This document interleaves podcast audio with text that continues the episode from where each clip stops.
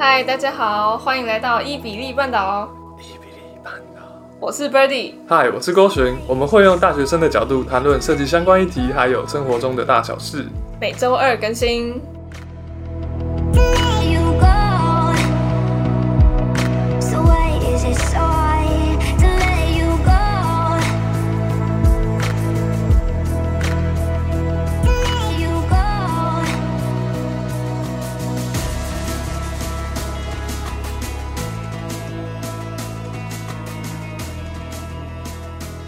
那我们来介绍一下我们呃 毕筹会在二十四号，十二月二十四号办的一个活动，是给系上的大一、大二、大三的同学们参加的。对，哎，有人想要补充？嗯，哦，有，这个活动办得很用心，所以如果你幸运听到这一段的话，请赶快报名，然后去追踪一下粉砖 C Y I D 底线 C E R O O O O。四个 O，嗯，然后今天我们的一个朋友也和我们一起来录，他叫做吕云佳，Hello，大家好，性爱专家，他也是必筹会里面的人，他负责行销，对。嗯，然后我们从大一就是朋友了，哦，对啊，嗯，哎，哦，对，他跟郭洵离卡的时候就同一个小队，对，哦，我大学最早认识是他了，对对对，你们算第一个朋友吗？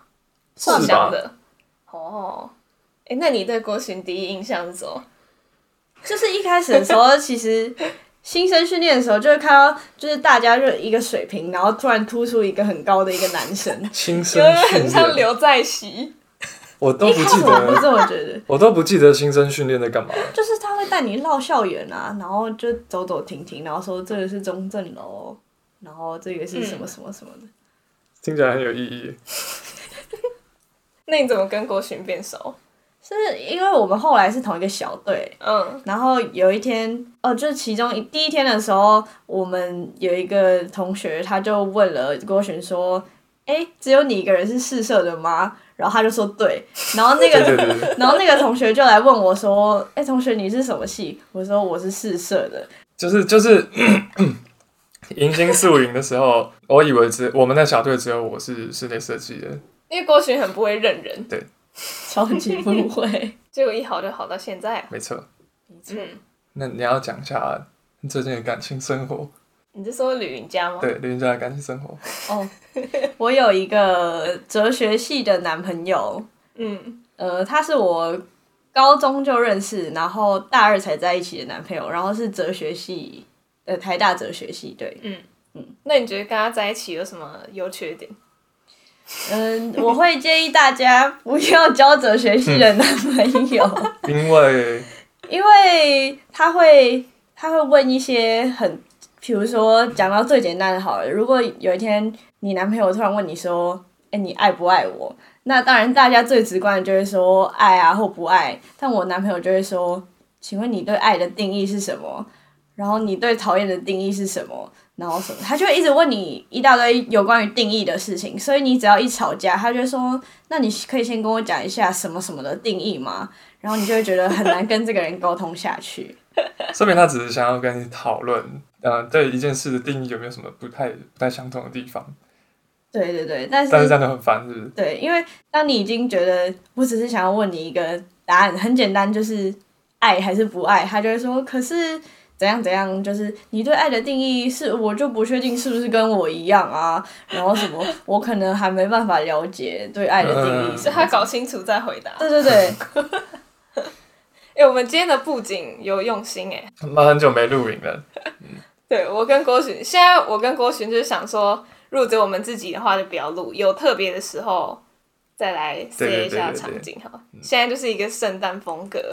其实好像就只有一条线。哎，这没开，为什么这没开？它它坏掉了。哦哦哦哦，好。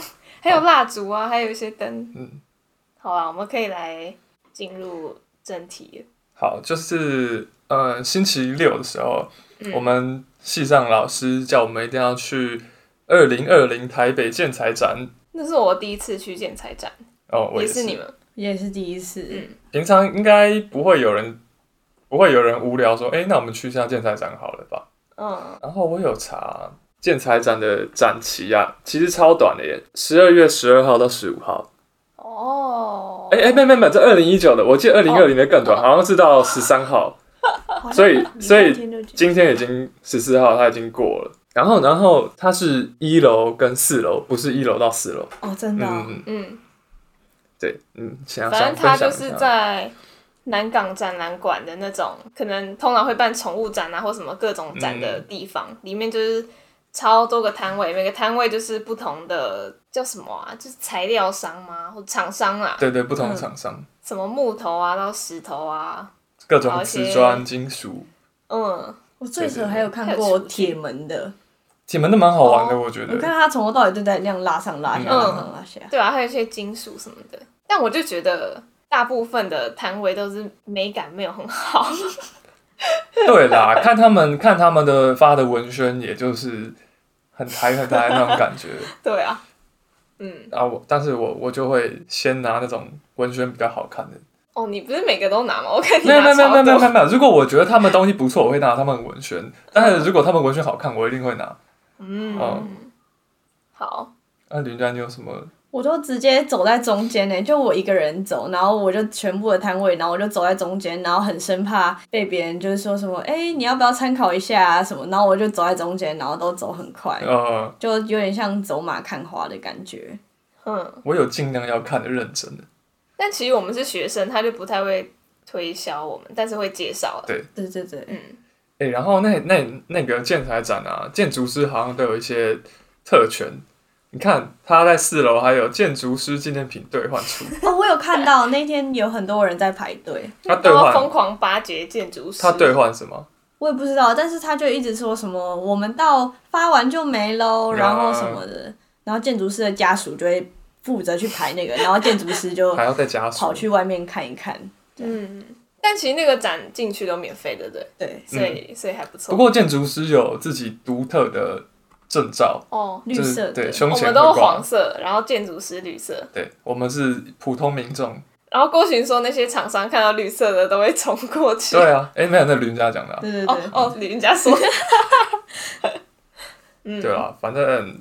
嗯，我觉得如果你是要认真看的话，我觉得是 OK。但是如果你是抱持一个有趣的展想要去看的话，你应该会失望。嗯嗯嗯，我们播出来的时候应该也没了吧？对对对啦对啦，呃呃，可以去二零二一的，二二零二一的，好像也是在那个地方。好啊，建材展心得以上。嗯，对，好。今天有个郭行想要聊的话题，我不知道为什么他那么想聊这一个。我有传到群组。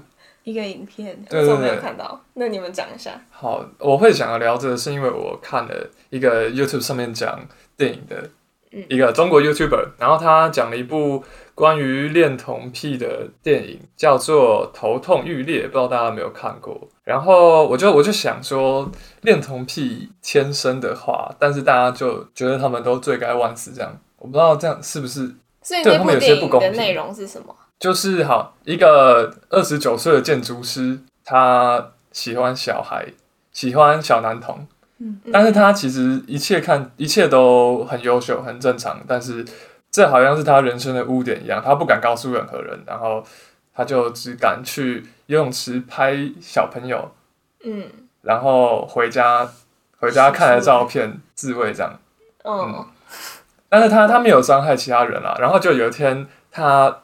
隔壁搬来一组邻居，然后一个单亲妈妈带着她小孩这样，然后那小孩就很喜欢这个邻居叔叔，然后他们就感情很好这样。后来他妈就是那个邻居妈妈发现那个建筑师每次都会，就是他有一个暗房，然后里面都是小朋友的底片。然后但是那邻居妈妈其实也蛮爱蛮喜欢那建筑师的。那他发现之后就晴天霹雳，那那那个建筑师就呃觉得觉得什么？他觉得很难过，然后他有试图要自。对对对对，他已经要自杀，他割腕，但是失败，但是被救被救被救回来这样。那最后结局就是停在他坐在床上，然后桌上放着一大堆之前去他去看精神科的药跟水。那结局不怎样不知道，他有可能继续过着掩饰他自己性向的生活，也有可能服药自杀。嗯嗯嗯。那你们对于恋童癖的想法是什么？有点沉重的话题，我是觉得转好快。其实我还蛮难想象那样，不知道那个是不是天生的，所以你会觉得那是天生的？哎、欸，我有去查，有部分是天生的。哦，应该说好这么说好了，我真的没有很了解。会强暴小朋友的不一定是恋童癖哦，猥亵儿童的罪犯，他们是恋童癖的几率大概是二十到百分呃百分之二十五到百分之五十，所以也有超过一半的人猥亵儿童他不是恋童癖。嗯，就只是单纯他怪怪的而已。对对对对，那些怪怪的人，他可能是生活都没有自信啊，然后规避人群，疯疯的自自闭自闭的那种感觉。哦，对对对，嗯。然后，然后那部那部说电影的那个，他最后有下一个注解，就是好像某一部另外一部电影里面有提到，有个人说社会应该要颁发奖章给那些所有没有猥亵过小朋友的恋童癖。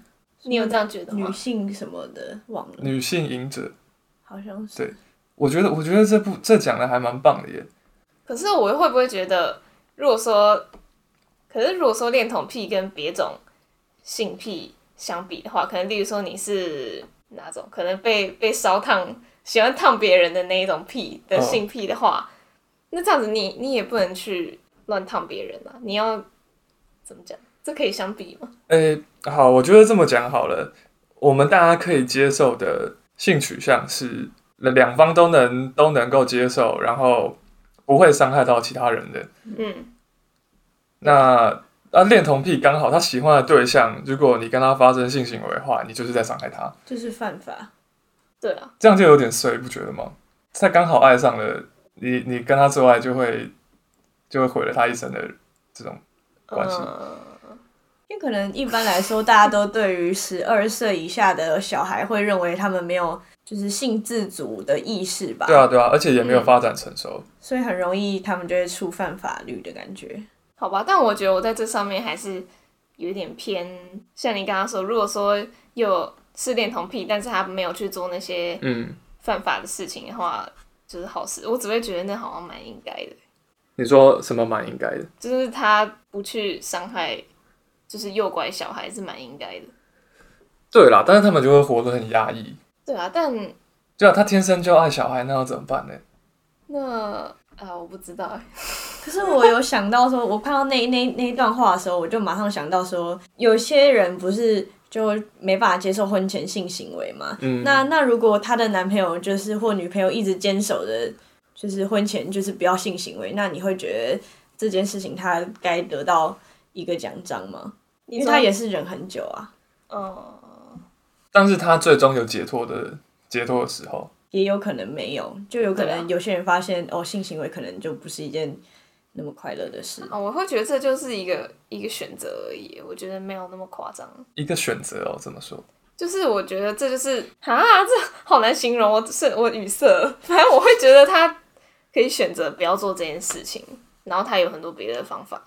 对啦，有哦，我有我有发现，就是有很多专门在处理这方面的机构，他们会研发一些玩偶什么的，给供他们发泄。特殊的玩偶。对，但我就觉得他们有点，就是天生生成这样有点随。因为美国非常严阵以待这件事。嗯，最近最近好像暗网上面的这种儿童儿童色情影片猖狂。嗯，哎、欸，你们有用过暗网吗？没有。那要怎么用？应该要修改一些。城市嘛什么网域之类的？我之前对于暗网的，我忘记看什么影片，然后我就觉得暗网是一个蛮可怕的东西，里面有很多怪东西，邪教，嗯，可怕。可是是不是有很多非法的政政治行动，好像会在上面？应该是，嗯，好未知的世界。你讲完了？哦，没有啦，等一下，等一下，呃，等一下我想一下，我们家还有很多要讲，可以慢慢想。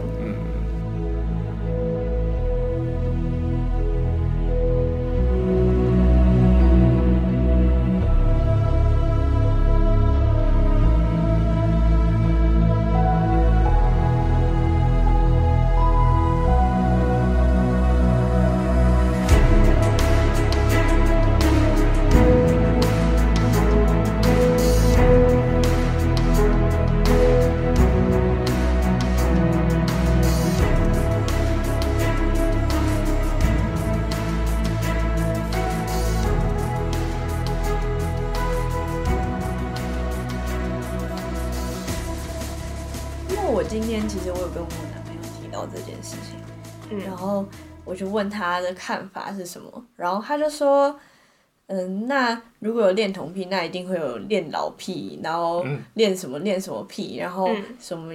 他说异性恋跟同性恋，那还有恋老癖，那这些为什么其他的都不犯法，然后就恋老癖犯法？只是因为他有可能会触犯法律，所以他犯法嘛。然后他就说，那有些人不会觉得说对老人有一种特别的敬仰，或者是对老人有一种特别的崇拜，看到老人就会想意淫老人，那这样到底是对还是错？呃，我觉得，我觉得这个问题是在讨论恋童癖本身。应该我觉得不算是有问题啦，但是当你去付诸行动的时候，就是你要发现你欲望的时候，你发现对象是一个性器官尚未发育成熟、心智也不健全的小孩。那老人的话，应该算是成熟吧，对不对？嗯。所以你对小孩一定是犯罪啊。嗯嗯。除非除非那个老人他失智，然后失能，行动又受到限制什么的。就会想到那个最近刚出狱的那个韩国的那个哦，那个什么 N 号房吗？不是那个赵一个他把小女孩她性侵两次同一个小女孩，然后把她带去教会性侵，然后那时候小女孩才六岁，然后他把她捅到，就他拿各种东西捅那个小女孩，然后捅到她现在需要用尿袋，哦、然后她只被判了十二年，然后昨天的时候出来。大家都很害怕，是因为他关的那个地方，虽然他有戴脚铐，然后必须要待在家，但是他附近好像五间幼儿园跟一间国小。哦，好多哦。哇，然后就很危险。然后他还是听说在狱中，他是只要听到电磁波就会性欲大发的那种人。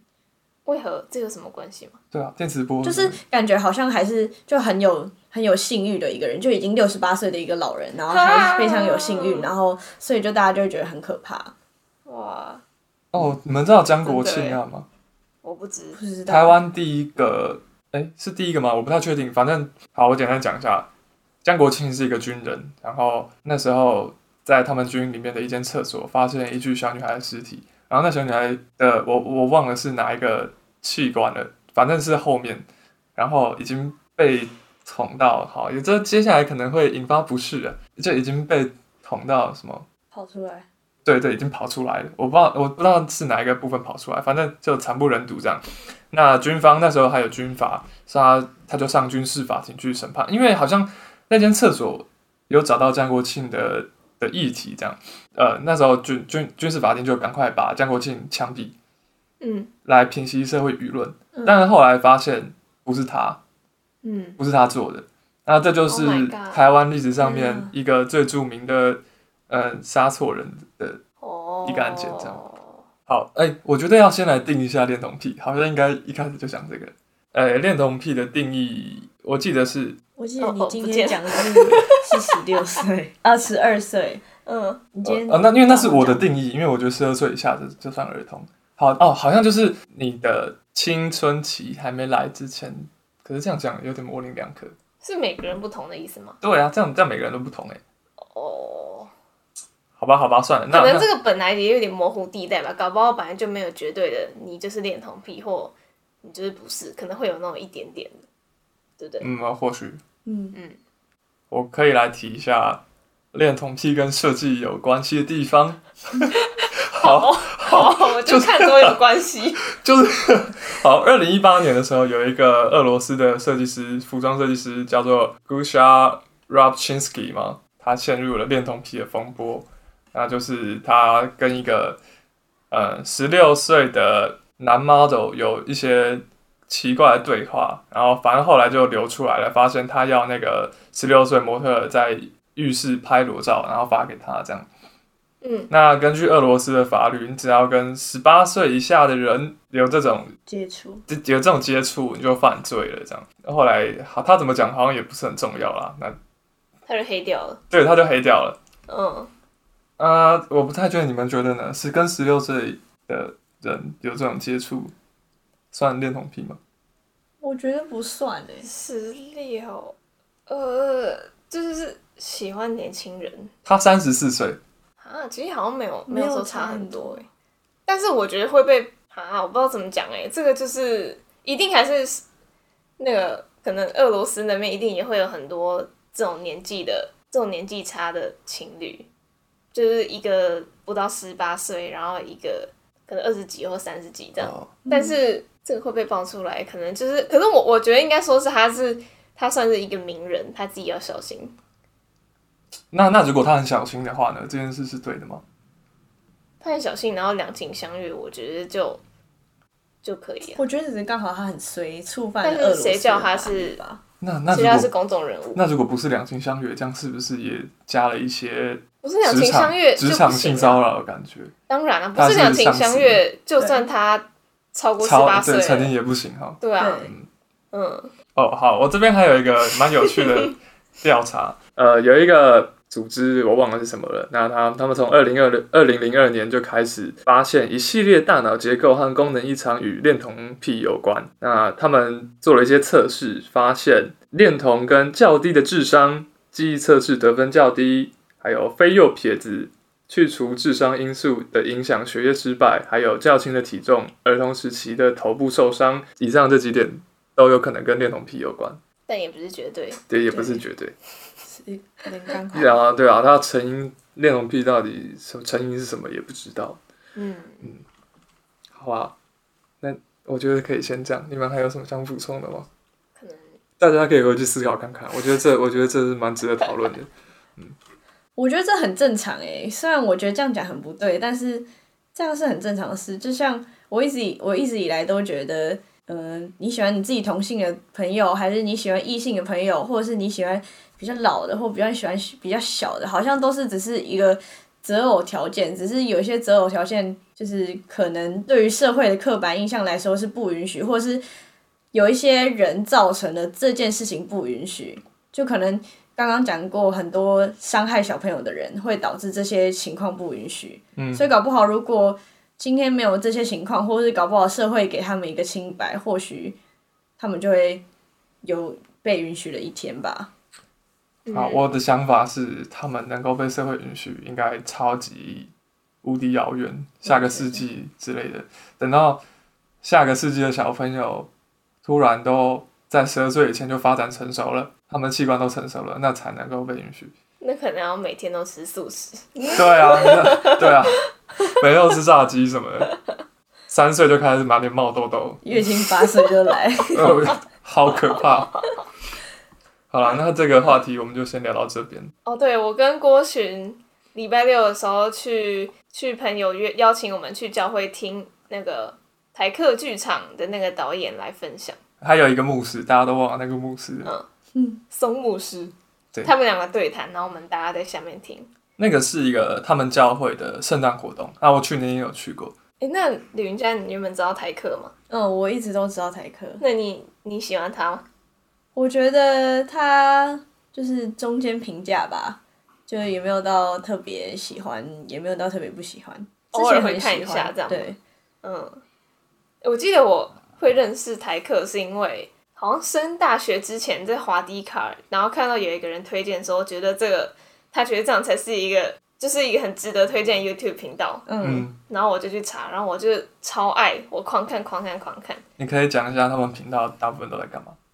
其实很多很多不一样话题，例如跟环保有关的，他就做了很多。然后他可能会实测，就是捡眼底，捡完某一条街的眼底，或者是有时候会跟一些人合作，就例如他不是有跟市长吗？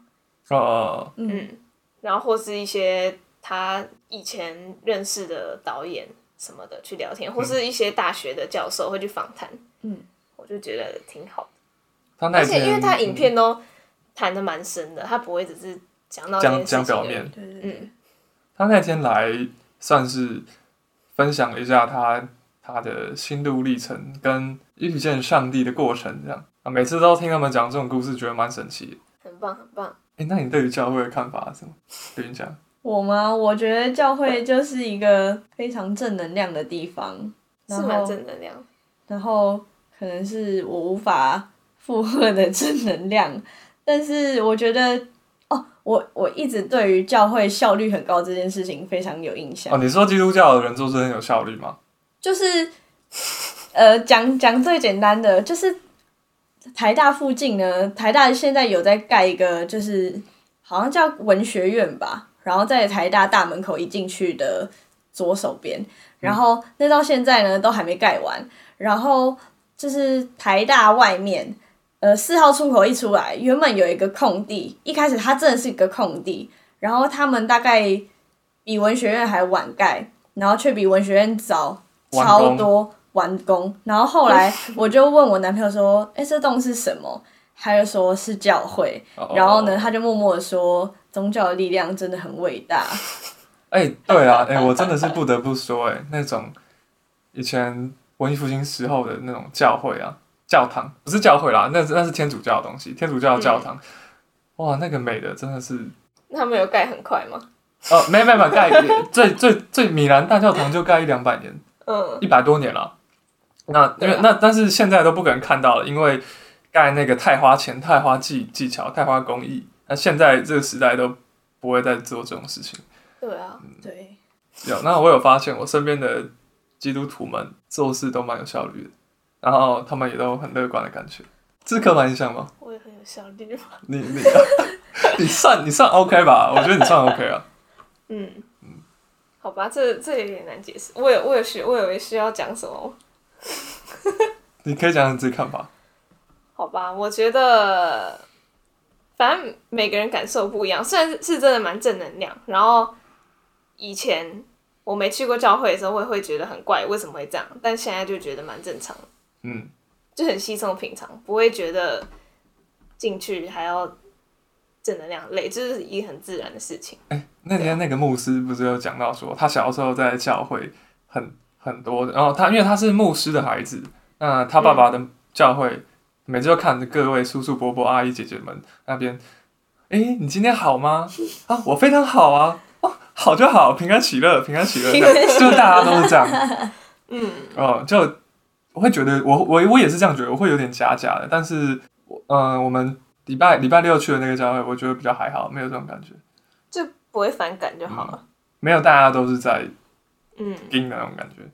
对啊，我之前遇过一个超级恐怖的，就是我朋友那时候他在咖啡店打工，然后就突然遇到有一组人要在咖啡厅的二楼求婚，结果呢，他们就是全部就是男生求婚完之后，哦，求婚以前就是各种的什么，今天可以聚在这边都要感谢上帝，然后做什么事情都要感谢上帝，然后有这个蛋糕吃也要感谢上帝，然后做什么事情都要感谢上帝，然后最后。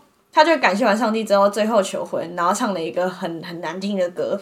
他就是就是新郎求婚，然后后来他最后又又在感谢上帝。但我们又觉得说，我跟我朋友就是躲在那个员工的休息室听，然后我们就觉得好像你可以感谢上帝让你们聚在一起，一起共享这个快乐。但是你好像不用每个小细什么事情都要感谢上帝，比如说我要感谢上帝这个火没有熄灭。